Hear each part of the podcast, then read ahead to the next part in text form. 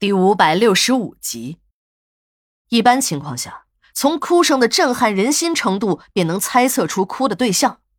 这样说吧，那种普通的哭声，一般都是黑发人送白发人的；而这种特别能震撼人心的哭声，那都是白发人送黑发人的。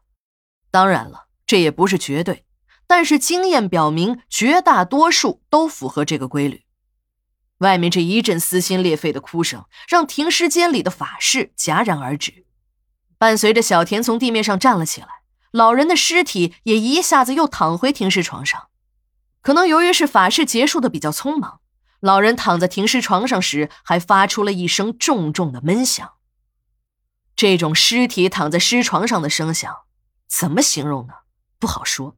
反正吧，没有一个人愿意听这种声音的。我们平时在抬尸体时，那是真正做到了小心轻放，倒是没有这样的规矩啊。有的时候，那些因不守规矩而造成的诡异后果，便会让人自觉的守规矩。我们注意了一下从地面上站起来的小田，他的头上布满了细密的汗珠，表情也很难看。从停尸间外传来的声音听起来，这不像是一个丧户。出了停尸间的门一看，才知道。是两家丧户，哎，看一眼都让人心酸呢。两具抬下运尸车的都是年轻女孩的尸体，都是花一样的年龄，就这样突然凋谢了。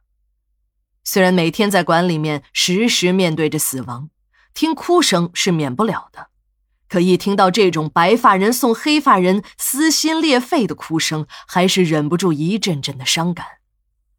两家的家属都在拼命的哭喊着。其中一个我们都认识，死者是玉姐的女儿小玉。玉姐哭着喊着追赶女儿的尸体，这时有两个人拦住了玉姐。我仔细一看，是两个市里的女便衣。两个女便衣这次伪装的相当好，我竟然一眼没有看出来。直到两个人从人群中走出来，把玉姐请到了一边，我才认出了这两个人的身份。这让我很惊讶，这里面竟然有警察的事儿。那就说明玉洁女儿的死一定是非正常死亡。前几天他们母女俩还到殡仪馆来过，虽然我们都对这对外国人母女很反感，可还不至于恨到了人家死了，我们还要偷笑的程度。人也许都是这个样子，在人活着的时候，即使是自己特别反感的人，一旦这个人出了意外，也都会生出怜悯之心。这也许就是人类作为万物之长的心底特有的善良吧。听去收尸的张哥说，小玉死得非常惨，和解剖中心地下尸库中那几具被勒死的女人一样，都是生前被性侵，下体被塞上了异物，脖子上套着一截红色的尼龙绳。而最为巧合的是，小玉的脸上也有一个鲜红的血十字。